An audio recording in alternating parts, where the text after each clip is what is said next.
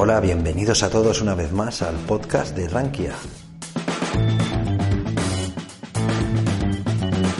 Esta semana, como las anteriores, os ofrecemos la visión de mercados de Enrique Roca, unas cuantas entrevistas, también los cursos que tendremos durante esta semana y la próxima, así como los eventos, que también podéis apuntaros. Os recuerdo desde la página web www.rankia.com tenéis el apartado de cursos y el apartado de eventos arriba.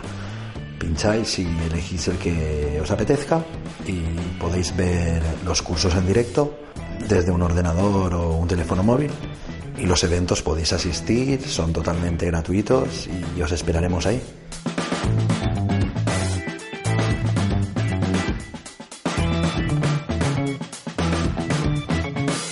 Además, esta semana también podremos escuchar cuáles son los mejores depósitos de octubre y las mejores hipotecas que hay en octubre, de la mano de nuestras compañeras Lorena Romero y Lorena González. Os habla Janice Benavent y vamos a escuchar en primer lugar el nuevo vídeo de la visión de mercados de Enrique Roca, nuestro colaborador en fondos de inversión, que se titula esta semana En la calle. Buena semana a todos. Como ustedes ven, eh, hoy hemos salido a la calle porque queremos también decirles que cuando uno alcanza una determinada rentabilidad, lo bueno es estar fuera del mercado. Por eso nosotros nos hemos salido fuera de la oficina y estamos tomando el sol. Tomando el sol porque porque sembramos cuando había incertidumbre y estamos vendiendo y hemos vendido en, niveles de 3.600, 3.650, reduciendo sensiblemente posiciones porque pensamos que el año ya está hecho. Entonces, bueno es nada hacer y luego descansar, como decía mi tía Pepa, y también cuando las rentabilidades son aceptables y todo el mundo está loco por comprar, el mercado está sobrecomprado, se pagan unas valoraciones, pues lo bueno es reducir posiciones en bolsa. Por lo tanto, nosotros pensamos que eh, la bolsa está relativamente cara, bastante cara desde un punto fundamental, en los índices. Siempre habrá determinados valores, como pueden ser eh, los, las mineras, los valores de, transporte de barcos, que parecen ser que, que están relativamente baratos. Pero quitando de estos subsectores y sectores muy pequeños, pensamos que lo conveniente es reducir posiciones, esperar, tener paciencia y, como decían todos, la paciencia es una virtud que los inversores de valor, los inversores debemos, debemos promocionar. Por lo tanto, niveles de compra, pues yo compraría niveles de 9.700, 9.800 del IBEX, empezaría a picotear, y niveles de 3.475, 3.500 del Eurostock. Yo ya sé que estamos lejos de ellos, pero nosotros para invertir en bolsa sí que pedimos un cierto margen de seguridad. Y en cuanto al IBEX, sepan que aunque lo está haciendo relativamente peor que el resto de los mercados europeos, eh, la mitad de los beneficios vienen de Latinoamérica. Por lo tanto, poco le afectará desde un punto de vista fundamental la situación de, de Cataluña. Así que aprovechen caídas muy fuertes fuertes o caídas fuertes en relación tanto absoluta como relativamente en relación a otros mercados para empezar a picotear eh, a niveles de 9.700, 9.800. Y por lo demás, saber que el año ya está hecho, tengan paciencia y vendrán nuevas oportunidades. Hasta la semana que viene. Ahora ya damos paso a las entrevistas de esta semana. Ayer pudimos estar en Bolsa de Valencia y entrevistamos a Luis Martín Guirado, director corporativo de desarrollo de negocio en GESBAL. Eh, nos habló de su opinión sobre la mejora del sector inmobiliario en España, la evolución de los precios en la comunidad valenciana también, y nos explicó los factores que han impulsado la subida de precios de los inmuebles, así como la consolidación de las SOCIMIS en los últimos años y de los retos de GESBAL para el próximo 2018. Muy buenas, estamos con Luis Martín Guirado, director corporativo de desarrollo de negocio en GESBAL. Muy buenas. ¿Qué tal? Buenos días. Eh, ¿Cuál es vuestra opinión sobre la mejora del sector inmobiliario español como alternativa de inversión? Bueno, muchísimas gracias por la pregunta. Como posiblemente conozcan, eh, GESBAL es una compañía líder en valoraciones y asesoramiento inmobiliario y realizamos más de 100.000 valoraciones al año. Eh, tenemos una cuota de mercado del 20% en SOCIMIS, en el mercado nacional, y, tenemos una presencia extraordinaria en la valoración de eh, compañías que van a ser fruto de compra o venta dentro de, esto, de nuestro sector. Es cierto, estamos observando, y es patente en nuestro estudio trimestral que hacemos de tendencias inmobiliarias, una mejoría creciente del sector inmobiliario. Yo creo que hay cuatro razones que están detrás de ese crecimiento. Lo primero es que el Producto Interior Bruto español está creciendo y está creciendo de una forma estable. Y esto es el primer driver del crecimiento y de la inversión en el mundo inmobiliario en cualquier mercado. El segundo es que pocos activos están ofreciendo actualmente rendimientos tan interesantes como los activos inmobiliarios. Eh, esto es debido a que, a que las rentas están mejorando, a que la opción de compra de activos residenciales está creciendo por el incremento de la confianza de todos nosotros y de las empresas en nuestro mercado, de tal forma y manera que actualmente el mercado español, y esta es la cuarta razón, se centra, está, está en el centro del apetito inversor, no solamente nacional ni internacional. Entonces yo diría que la liquidez, la confianza, el crecimiento y la vuelta de la financiación son los principales drivers de este crecimiento. Vale, ¿cómo crees que han evolucionado los precios en la comunidad valenciana? Nosotros desde GESVAL tenemos eh, presencia en los 15, 15, territorios, dentro de los 15 territorios españoles. Tenemos, francamente, una eh, capilaridad en la toma de datos. Eh, Estoy encantado de decir que la comunidad valenciana está creciendo por encima de la media eh, española. Eh, en nuestro informe del segundo y tercer trimestre, eh, el crecimiento de los precios en la comunidad valenciana se sitúa por encima del 6%, mientras que la media nacional se sitúa ligeramente por encima del 5%. Hay también algunas sombras están cayendo los inversores internacionales que compran residencial en, porcentaje en la, en la, comunidad valenciana, siendo reemplazados por compradores eh, nacionales, que podríamos decir que son eh, muy interesantes, mayoritarios en volumen y posiblemente con menos capacidad o menos necesidad de especular. Yo creo que la comunidad valenciana eh, finalmente ha despertado y estamos viendo una tendencia muy positiva. ¿Qué factores han impulsado en estos últimos años la subida de precios de los inmuebles? Bueno, eh, los activos inmobiliarios, como cualquier otro activo de inversión, eh, se someten a las leyes de mercado, de la oferta y la demanda. ¿Por qué han subido los precios? Pues eh, la pregunta sería ¿por qué bajaron? Bajaron porque había oferta y no había demanda.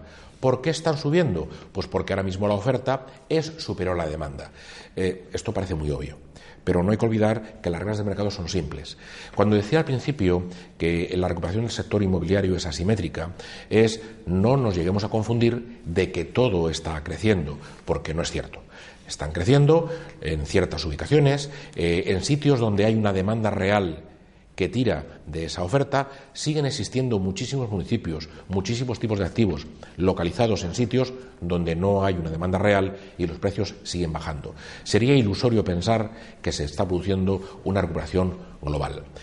Eh, la demanda está fuerte porque hay en la parte eh, residencial una demanda eh, embalsada, no cubierta los años pasados, porque todo el mundo tenía la sensación de que los precios seguían bajando. Esta sensación se ha acabado, ahora los precios se empiezan a recuperar, la financiación ha vuelto.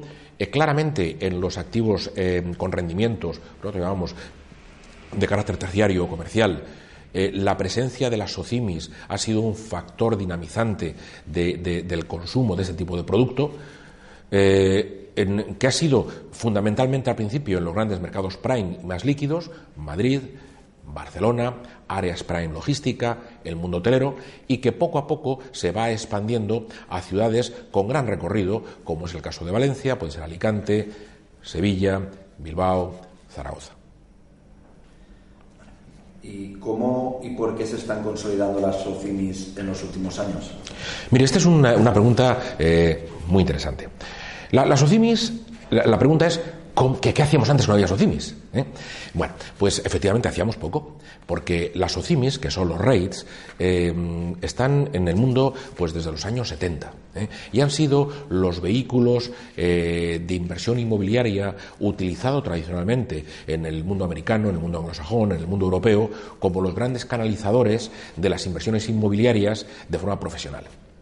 las socimis, los REITs, que están fundamentalmente orientados a aquellos activos que producen rendimientos, que no hay que olvidar que es el fundamento mm, básico de las OCIMIS, eh, están permitiendo convertir los ladrillos en acciones. Están permitiendo una gestión más profesionalizada, profesionalizada más transparente, eh, más eh, eh, robusta de todo el sector inmobiliario, dando entrada de forma absolutamente abierta a aquellos inversores nacionales, internacionales, medianos y pequeños profesionales que quieren entrar en los vehículos sin tomar la responsabilidad total de la gestión del activo, que es compleja es cara y a veces es muy dificultosa. Las OCIMIS permiten una diversificación por tipo de activo. Las OCIMIS eh, permiten una confianza en los equipos gestores. Sí, las OCIMIS tienen desde nuestro punto de vista, en GESVAL, y como le he dicho antes, somos líderes eh, como asesores inmobiliarios en el lanzamiento y asesoramiento de SOCIMIS en nuestro mercado, tiene un gran recorrido. Yo estamos, seguros de que llegaremos a las 50 SOCIMIS a final de año y estamos seguros que en dos, tres años es muy posible que se duplique el tamaño del volumen de activos gestionados por las SOCIMIS en el mercado. De cara al próximo año, eh, ¿cuáles son los retos a los que se enfrenta GESVAL? Gesval es una compañía que está creciendo muy por encima del crecimiento del sector en los últimos dos años. Gesval es una compañía eh, que se ha distinguido siempre por anticiparse a los cambios. Para nosotros, la tecnología, la innovación, los nuevos servicios, los servicios integrados más allá de la valoración a nuestros clientes son la clave. Nosotros estamos jugando un papel no solamente en el mundo inmobiliario, sino en el mundo financiero, como proveedores integrales de servicios de así llamados corporate finance, que es todo el asesoramiento alrededor del valor, de los eh, balances, de los activos tangibles, de los intangibles, de, de, las, planes de viabilidad de las empresas, tanto en el mundo inmobiliario como no inmobiliario. ¿Cuál es el desafío de GESVAL? El desafío de GESVAL es seguir creciendo. El desafío de GESVAL es seguir innovando. El desafío de Hasbal es seguir pudiendo estar en el mercado ayudando a que este país siga recuperándose en confianza, en volumen de inversiones y que nosotros continuemos siendo líderes en este sector nuestro de elaboraciones y de asesoramiento. Vale, muchísimas gracias Luis Martín por concedernos esta entrevista. A vosotros, muchísimas gracias. La segunda entrevista es a Joaquín Ibars, director territorial en BNP Paribas Real Estate, que también pudimos entrevistar ayer en la Bolsa de Valencia y nos habla de las nuevas oportunidades que presenta el sector inmobiliario de cara a un inversor. También nos explica las ventajas de la inversión inmobiliaria frente a las inversiones financieras. Vamos a escucharle. Muy buenas, estamos con Joaquín Ibars, director territorial en BNP Paribas Real Estate. Hola, buenos días. Eh, en referencia al título de la jornada, ¿qué nuevas oportunidades presenta el sector inmobiliario de cara a un inversor? Mm. Bueno, especialmente yo trabajo aquí en Valencia y, bueno, eh, básicamente hasta el momento los inversores se han centrado, sobre todo los inversores locales, en la compra de retail, o sea, específicamente locales comerciales y parques de medianas. Y bueno, desde este momento, prácticamente desde hace dos años, eh, hay unos nuevos actores en el mercado, que son las OCIMIS, los fondos de inversión, inversores que vienen de fuera, que bueno, básicamente están comprando otro tipo de inmuebles también. O sea, estamos hablando de grandes inversiones en residencial, eh, parques logísticos, ha habido alguna importante operación logística en los dos últimos años. Y en este sentido, eh, pues bueno, nosotros estamos ayudando lógicamente a, que entren en el mercado de Valencia y, asesorarles y acompañarles hasta el final. Eh, inversiones financieras frente a inversión inmobiliaria. ¿Cuáles son las principales ventajas de estas últimas? Bueno, en este caso yo creo que el tema inmobiliario, sobre todo para las empresas patrimoniales, eh, se ha demostrado que, da mucha más solidez, o sea, a pesar de todos los periodos de, crisis, las empresas patrimoniales eh, han aguantado de alguna forma el tirón. Y esos inmuebles que se compraron el año 2012 y 2013, pues prácticamente han duplicado su valor. O sea, nosotros hicimos operaciones en toda esta época eh, con gente que realmente pues, arriesgó. En un momento en el cual prácticamente la financiación estaba cerrada y nadie quería comprar inmobiliario y gracias a esas compras pues han disfrutado de una revalorización de las rentas de los inmuebles, unas plusvalías que podrían recoger ahora y que, bueno, que prácticamente en algún caso se podrían hasta duplicar. Eh, ahora entramos en un nuevo ciclo en el cual yo creo que va a haber tres años de crecimiento, a pesar de bueno, la situación política que estamos viviendo. Y en este sentido creo que habría que, eh, de alguna forma, eh, transmitir urgencia. ¿no? O sea, el que quiera entrar en el inmobiliario tiene que hacerlo ya porque es obvio que se están ajustando los precios y están eh, incluso incrementándose. Entonces, el que tenga intención de entrar en este sector tiene que hacerlo ya para aprovechar esta subida de los próximos tres años. Vale, muchas gracias Joaquín por concedernos esta entrevista. Gracias a vosotros. Seguimos con las entrevistas y ahora vamos a escuchar la entrevista a Juan Manuel Moreno, analista del broker GKFX.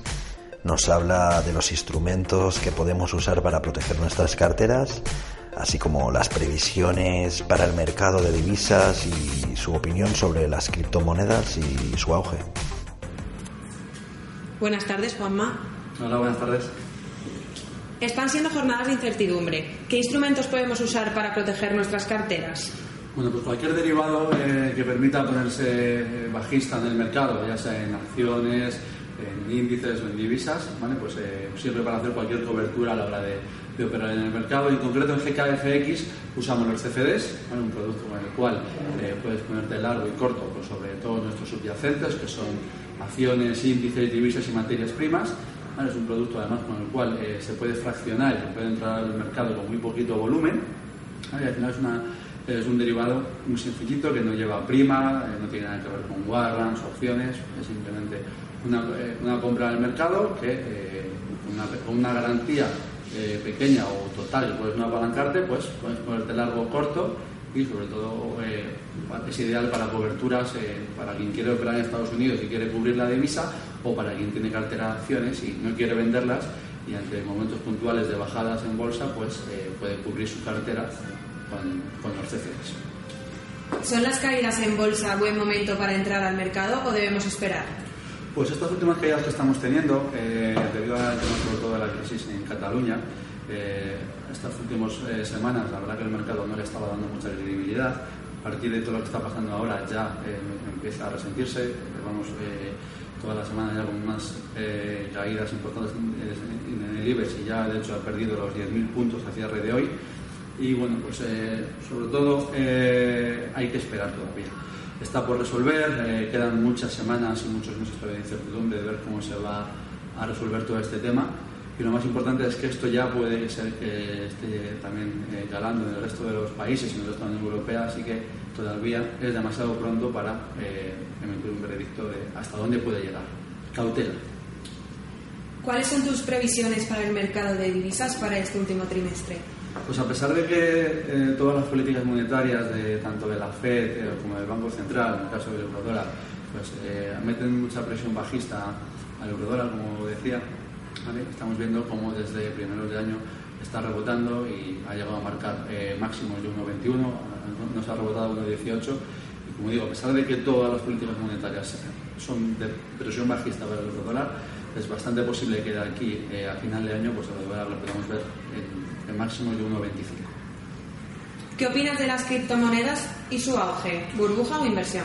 Pues eh, ya salió el presidente de JP Morgan hace unas semanas diciendo que sus, sus traders iban a eh, operar con criptomonedas eh, directamente serían despedidos. Y yo creo que bueno, un poco también se les ha comparado con el tema de la crisis de los, de los tulipanes en Holanda, ya bastantes siglos. Y bueno, creo personalmente que a día de hoy eh, no se sabe muy bien si llegarán a, buen puerto, si se usarán o no se usarán. Lo que sí que se sabe es que a día de hoy tienen mucha volatilidad y que hay que tener mucho cuidado con ello, pero puede ofrecer grandes posibilidades de, beneficio, pero ojo, que grandes posibilidades de beneficio también puede conllevar grandes posibilidades de pérdida. Por lo tanto, mucha cautela con ellos y a día de hoy, como digo, no se sabe muy bien hacia dónde llegarán. El tiempo dirá si eh, se usan para transacciones de verdad. Y por último, ¿GKFX incluirá CFD sobre criptomonedas? Pues eh, a partir de la próxima semana ya vamos a tener eh, el Bitcoin contra el euro. la verdad que es algo que nos estaban demandando bastante nuestros clientes y bueno, pues un poco al final eh, un broker se debe a sus clientes y vamos a sacar eh, por ahora el Bitcoin contra el euro porque nuestros clientes lo piden y veremos si aumenta la negociación y los clientes vemos que lo operan y nos siguen pidiendo pues, más monedas, pues al final eh, sacaremos eh, más, más criptomonedas. Por de pronto la próxima semana ya pues sacamos el Bitcoin contra el euro. Muchas gracias, Juanma. Un saludo. La siguiente entrevista es a Mercedes Azpirot, directora de Relación con Inversores en Magallanes Value Investors, y nos habla de los cuatro atributos que cree que definen mejor el value investing o inversión en valor, del proceso que sigue Magallanes y el tiempo medio desde que detectan una oportunidad en una compañía hasta que la incorporan en su cartera. También nos habla del fondo de inversión Magallanes European Equity y el porcentaje de liquidez con el que cuenta actualmente. Vamos a escuchar a Mercedes. Buenas tardes, estamos hoy con Mercedes Azpirot. Mercedes es directora de Relación con Inversores en la gestora Magallanes Value Investors. Bienvenida. Mm, muchas gracias, buenas tardes. Nos gustaría que en primer lugar nos definieras en cuatro atributos qué es para ti el value investing o la inversión en valor. Eh, la inversión en valor para nosotros es la inversión que funciona, es la inversión rentable en el, en el largo plazo. Es, además es es fácil de entender, es muy fácil de entender, consiste en, comprar barato. A veces es difícil de ejecutar porque comprar barato significa comprar cosas que por algún motivo los demás no quieren en ese momento. Es, em, es activa, independiente, porque permite invertir en cualquier sector, en cualquier país, en cualquier tamaño de empresa. Y fría, podríamos decir que es fría porque eh, hay que dejar de lado las emociones a la hora de llevarla a cabo.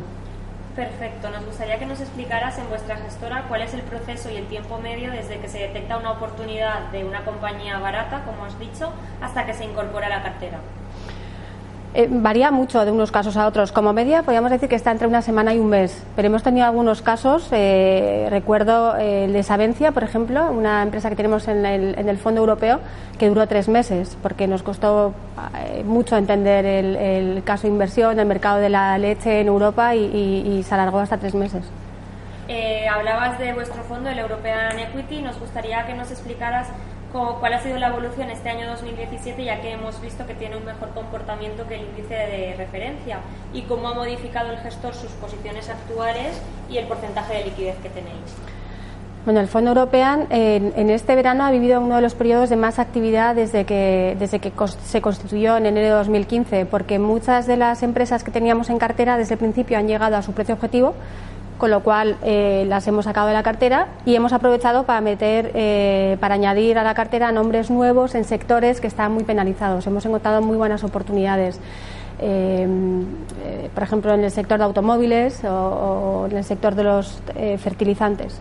El nivel de inversión está en torno al 85% tenemos un 15% de liquidez. A nosotros normalmente nos gusta tener liquidez, no nos gusta eh, eh, que se dé el caso de, que haya una oportunidad de inversión y no tener dinero para invertir. No quizá tanto como el 15%, pero sí niveles de alrededor del 10% es normal encontrar en nuestras carteras. ¿Y la evolución frente a su índice de referencia?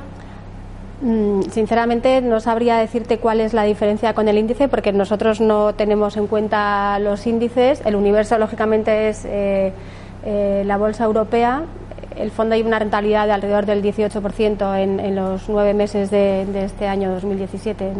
No sé cuánto puede ser sobre, sobre el MSCI, por ejemplo, con dividendos. Pero sí que le saca una, una distancia. Y para finalizar con la entrevista, Mercedes, nos gustaría hacerte una pregunta formativa para el inversor de Rankia. Queríamos que nos explicaras qué ratio puede ayudarnos a elegir mejor un fondo de inversión. Pues sinceramente no, no sabría, yo no me fijaría tanto en un ratio en particular, yo me fijaría en, que sea un fondo que entienda, eh, que entienda lo que está haciendo, que sea eh, predecible, eh, que se adecue a mi horizonte de inversión, a mi horizonte temporal y a mi perfil de riesgo que, la rentabilidad, que esté comprometido con la rentabilidad, eh, con la rentabilidad de los clientes. Esos serían un poco los atributos que yo buscaría en un fondo, pero no sabría decirte un ratio. Nunca me fijaría en un ratio a la hora de elegir un fondo, sinceramente. Perfecto. Pues muchas gracias por la entrevista, Mercedes. Gracias. Y ahora sí, ya para terminar con las entrevistas, escucharemos a Araceli de Frutos, EAFI y asesora de los fondos de inversión Alaja Inversiones y Presea Talento Selección. Nos habla de los factores de riesgo a los que puede enfrentarse el Eurostox 50 y la renta variable europea. También del track record de su fondo Alaja Inversiones y de cómo se complementa la rentabilidad del fondo de inversión Presea Talento Selección. Escuchamos a Araceli. Buenas tardes, estamos hoy con Araceli de Frutos. Araceli es EAFI y además asesora dos fondos de inversión, el Alaja Inversiones y el Presea Talento Selección. Bienvenida, Araceli. Hola, ¿qué tal, Amparo? Actualmente, ¿cuáles creéis que son los factores de riesgo a los que podría enfrentarse el Eurostock 50 y, por tanto, la renta variable europea? ¿Y cómo un gestor o un asesor como tú podrías enfrentarte a estos riesgos? Bueno, yo creo que, que, actualmente, pues ya con todo el año ya ha pasado todos los riesgos que se podían ver, ¿no? El tema de riesgos geopolíticos, eh, que lo que principalmente no, nos asustaba, ¿no? Eh, y el tema, pues un poco de la política monetaria de los bancos centrales se está disipando. Entonces, ahora yo eh, realmente el principal riesgo que, que, a lo mejor que puede dañar los resultados empresariales, ¿no? Eh, es la apreciación del, del euro que, que, está teniendo, bueno, que ha llegado a niveles de, de 1,20, ¿no? Con, con las actuaciones de Draghi el distinto discurso del, del Banco Central Europeo. No obstante, no creo que, que, dañe demasiado a los resultados globales de, de, las, eh, de las, empresas. Eh, más que nada es el sentimiento inversor. El sentimiento inversor yo creo que es que, que hay en los mercados es que bueno pues eh, se nota que, bueno que a pesar de que hay crecimiento, a pesar de que pues existen buenas perspectivas ¿no? de, de, crecimiento no solamente europeo sino mundial, los bancos centrales parece que siguen una, una pauta marcada que, que es la que quieren los mercados, eh, no existen catalizadores muy claros a la hora de estar invertidos en, en renta variable, eh, pues ya sea europea o estadounidense, sobre todo eh, menos en la estadounidense, ya que la sobrevaloración o la, los niveles de múltiplos tan altos que están registrando por sus índices de referencia te hacen ser más cautos ¿no? a, la hora, a la hora de invertir. Pero bueno, yo creo que, el índice europeo tiene que que coger un poco de, de, aire, ¿no? que ha subido, estamos en máximos ahora eh, anuales eh, por encima de 3.600, con lo cual, bueno, pues eh, coger un poquito de aire para acabar el año pues en este terreno positivo eh, a, a estos niveles. Entonces, en estos niveles máximos en, lo que, en los que nos encontramos, también tienes que, tener en cuenta eh, la baja volatilidad que hay en los mercados. Entonces, eh, realmente, ¿cómo afrontamos esto? Realmente la volatilidad lo que nos da son oportunidades de inversión en mercado. Al haber baja volatilidad, el mercado estar muy estancado y, las, y los eh, múltiplos tan altos, no vemos muchas in, inversiones claras actualmente para entrar en valores nuevos o incrementar posiciones de las que ya tenemos con lo cual eh, gestionamos un poco la, la, volatilidad con un tema de opciones. Perfecto. Eh, queríamos hablar uno, sobre uno de los fondos que asesoras, el Alaja Inversiones, que está dando muchas alegrías este año 2017, siendo el tercer mejor fondo español dentro de su categoría. Nos gustaría saber un poco cuál ha sido el track record del fondo. Bueno, la verdad es que a la Inversión sí este año está dando alegrías, igual que el año pasado. La verdad es que estamos bastante contentos con, con el fondo. En enero eh, haremos eh, tres años ya de, de andadura del, del, fondo y eh, desde que empezamos a invertir hasta, hasta ahora pues estamos en torno a un 14% de, de, rentabilidad. Un poco el objetivo que nos habíamos marcado desde el inicio de, de la andadura de este fondo, que era dar anualmente en torno a un 5% de, de rentabilidad rentabilidad. Eh, sí que salimos arriba en los, en los ratings, con lo cual bueno, pues estamos bastante contentos y esperando ya cumplir tres años que realmente eh, salgamos ¿no? en, en, todas las cifras eh, que, que, bueno, que publican las distintas eh, casas tipo Morningstar. ¿no? Eh, la verdad es que bueno, el fondo eh, tiene muy, bajita, muy baja volatilidad, este año está dando en torno a un 7,65, creo que es la, a la última fecha de valoración, el del 2 de octubre. Eh, volatilidad por debajo del 5%, un ratio SAR de, del 2,58.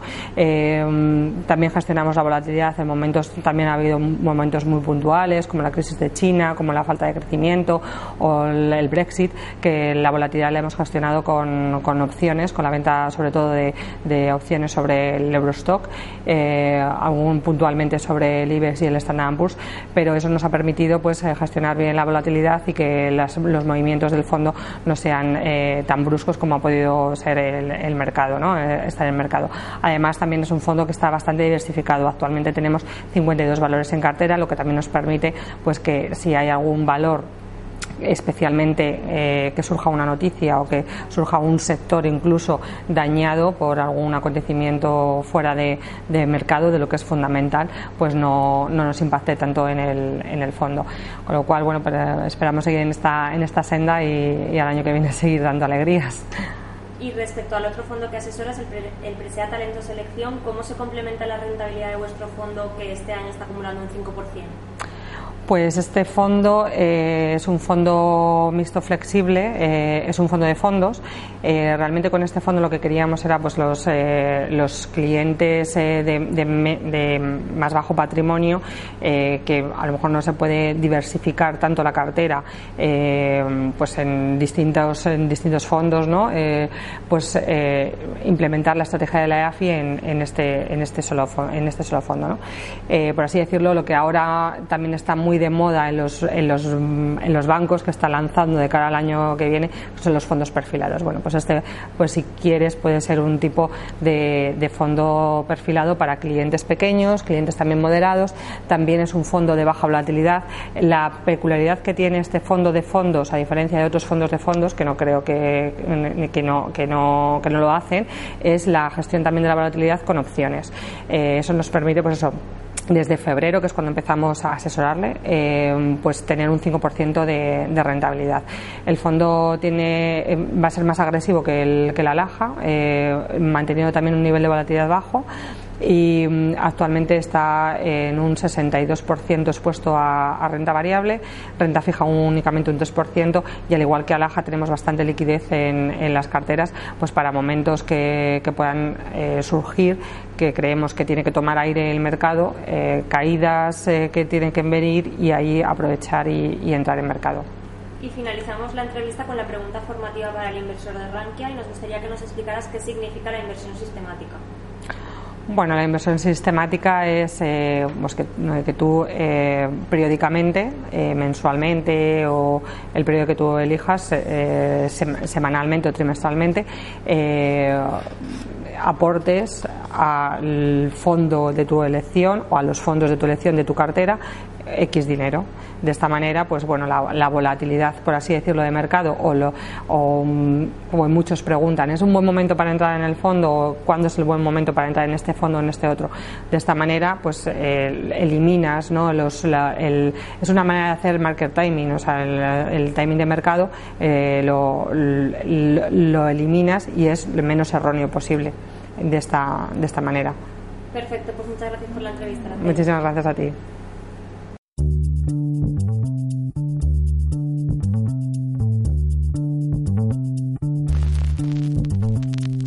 Ahora vamos a escuchar a Lorena Romero, responsable de hipotecas y préstamos en Rankia. Eh, nos contará cuál es la mejor hipoteca y el préstamo para, para este mes de octubre. En el vídeo de hoy vamos a contaros cuál ha sido la mejor hipoteca y el mejor préstamo de octubre. En el primer puesto de las, del ranking de mejores hipotecas se sitúa la hipoteca variable de Banco Santander. Las razones que defienden nuestra, nuestra elección son que tiene uno de los tipos de interés más bajos del mercado, Euribor más 0,99. Además, esta hipoteca no tiene un tipo de interés de partida que suele encarecer la cuota de la hipoteca los primeros años y además financia el 80% sobre el valor de tasación. Eh, las vinculaciones que exigen esta hipoteca son tener la cuenta, la nómina domiciliada en, en la cuenta del Banco Santander, domiciliar tres recibos, que bueno, si tenéis la cuenta 123 del Santander, estas eh, vinculaciones ya las habéis cumplido. Y además tenéis que contratar un seguro de hogar obligatorio en toda, en toda vivienda y un seguro de vida. Esta hipoteca se puede contratar con un plazo de 30 años como máximo y tiene una comisión de apertura del 0,5%. Por todas estas razones, la hipoteca variable de Banco Santander es la mejor hipoteca en nuestro mes de octubre, con una excepción si todos los titulares de la hipoteca sumáis en total más de 3.000 euros, vuestra mejor opción será la hipoteca variable de Cuchabank, ya que tiene un tipo de interés de Euribor más 0,90, el mejor tipo de interés que hay actualmente en el mercado. Y en el ranking del mejor préstamo de octubre tenemos en el puesto número uno al crédito proyecto de Cofidis. Es la primera vez que incluimos este préstamo en la lista y directamente ha pasado al puesto número uno por ofrecer un tipo de interés del 5,95% TIN y un TAE del 6,12%. Este préstamo se puede solicitar desde 4.000 hasta 15.000 euros sin cambiar de banco y sin ningún tipo de comisiones. El plazo máximo será de 48 meses. Este, la particularidad de este préstamo es que se tiene que dedicar para un proyecto en concreto, es decir, por ejemplo, la compra de un coche, reformas en casa o, pagar los estudios de los hijos. Si quieres saber cuál es la hipoteca o el préstamo que mejor se adapta a ti, entra en los comparadores de Rankia y inicia el estudio completamente gratuito y sin compromiso. Si quieres ver más vídeos como este, suscríbete a nuestro canal de Rankia. Os recuerdo que durante los próximos días tenemos diferentes streamings, así como webinars que podéis ver en directo desde nuestra página web. Solo tenéis que inscribiros en www.rankia.com ir al apartado de cursos que lo tenéis arriba de la web y inscribiros en el que más os apetezca. Este día 23 tenemos el curso Cómo empezar a hacer trading en los mercados financieros con CFDs, con José Luis Herrera, analista de CMC Markets. El mismo día 23 también tendremos un webinar de gestión pasiva contra gestión activa, desmitificando mitos. Eh, estará Luis Llanes, European Financial Planner, Jordi Mercader, CEO de InvestMe, y podremos descubrir cómo mejorar la forma de invertir conociendo ventajas, desventajas de cada una y poder escoger la mejor opción. El día 24 el webinar Forex, índices y materias primas con Alberto Chananeiros, trader y asesor financiero independiente.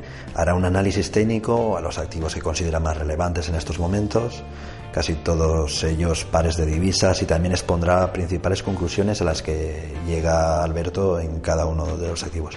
El día 24 también Leonardo López de Asset Management comentará la visión que tiene la gestora de los mercados financieros actualmente y en qué activos se encuentran un mayor valor. Además explicará principales características de las empresas familiares, las razones por las que tienen tanto éxito en la bolsa. 24 también tendremos un streaming online a las 6 de la tarde con Gerardo Ortega y José Luis Herrera de CMC Markets. Un streaming en directo del evento que se estará celebrando en Bolsa de Valencia. Será una jornada de trading con el broker CMC Markets Mismo día, a las 7 de la tarde, tendremos otro streaming con Carlos Villarroya Mesa y Sergio Ávila Luengo, analista de mercado de IG, y Carlos Sales Executive de, de IG. Este evento se estará en Bilbao, pero también podéis verlo a través del streaming apuntándoos en el curso. El streaming será con el broker IG Markets desde las 7 a las 9 más o menos y los ponentes de la jornada serán pues estos dos grandes profesionales del sector. El 25 tenemos repaso a medio año, aciertos y errores con Miguel de Juan Fernández también el 25, ideas de trading en Forex con Miguel Ángel Rodríguez, estratega TMS España y es jefe de divisas del Banco Santander, analizando el mercado junto a uno de los traders pues, de divisas más experimentado en las salas de los grandes bancos.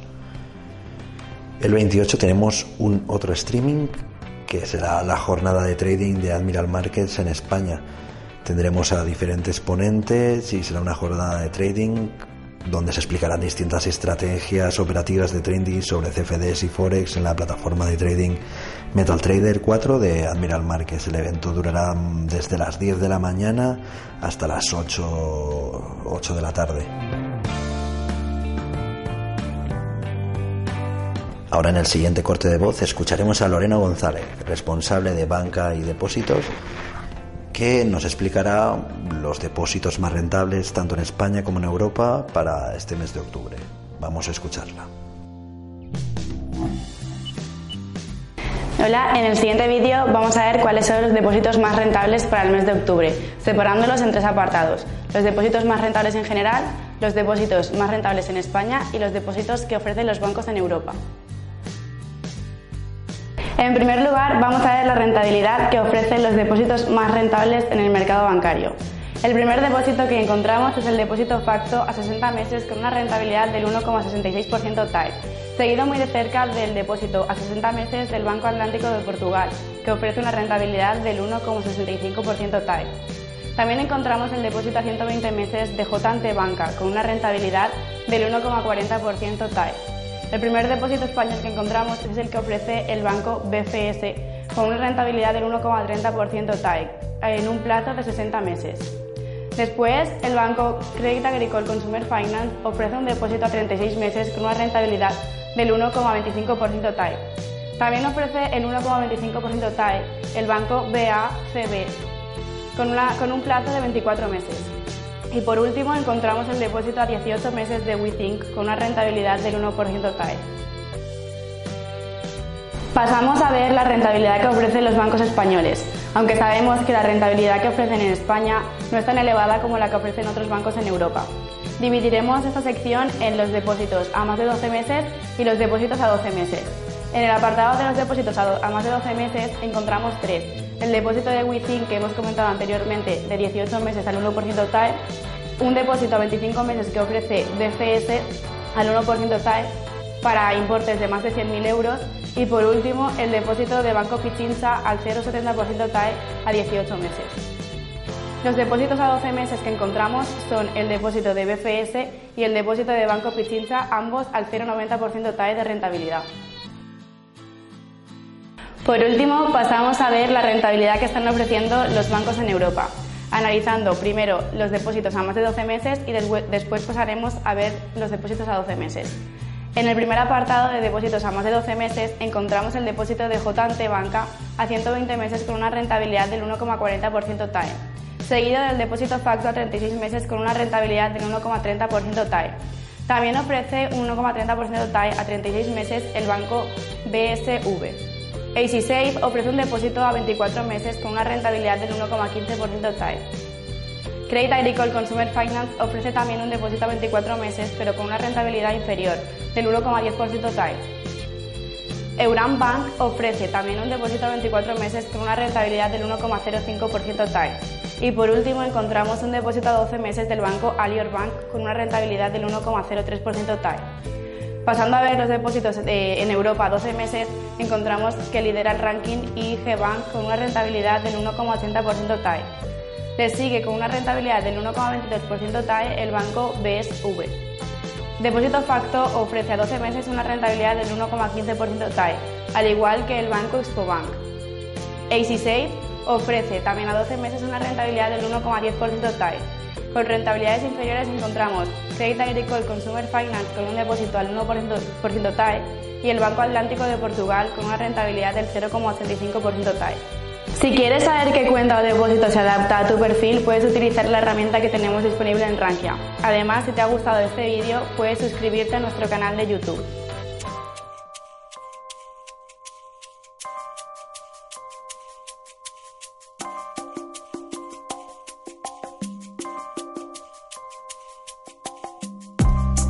Cuanto a eventos, tenemos el del XTB Trading Day, dirigido a inversores y traders interesados en oportunidades cortoplacistas de inversión en los mercados financieros, mejorar técnicas de trading y formación en bolsa. Como hemos dicho en los cursos, eh, tendremos un evento en Bolsa de Valencia con Gerardo Ortega y José Luis Herrera de CMC Markets, donde se hablará de los sectores con recorrido alcista en las bolsas europeas. También hemos dicho que el mismo día 24 a las 7 en el, NH Villa de Bilbao estará Carlos Villarroya Mesa, Sales Executive de IG, y Sergio Ávila Luengo, analista de mercado de IG, en un evento sobre estrategias de trading para mercados con alta volatilidad. Y ya como habíamos comentado en cursos también, en el AC Hotel Cuzco de Madrid tendremos la jornada de trading de Admiral Markets el día 28 de 10 a 8 de la tarde.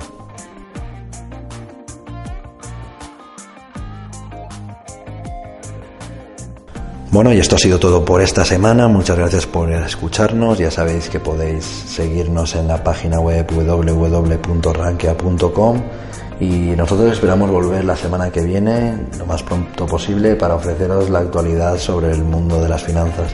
Muchas gracias por escucharnos y hasta la semana que viene.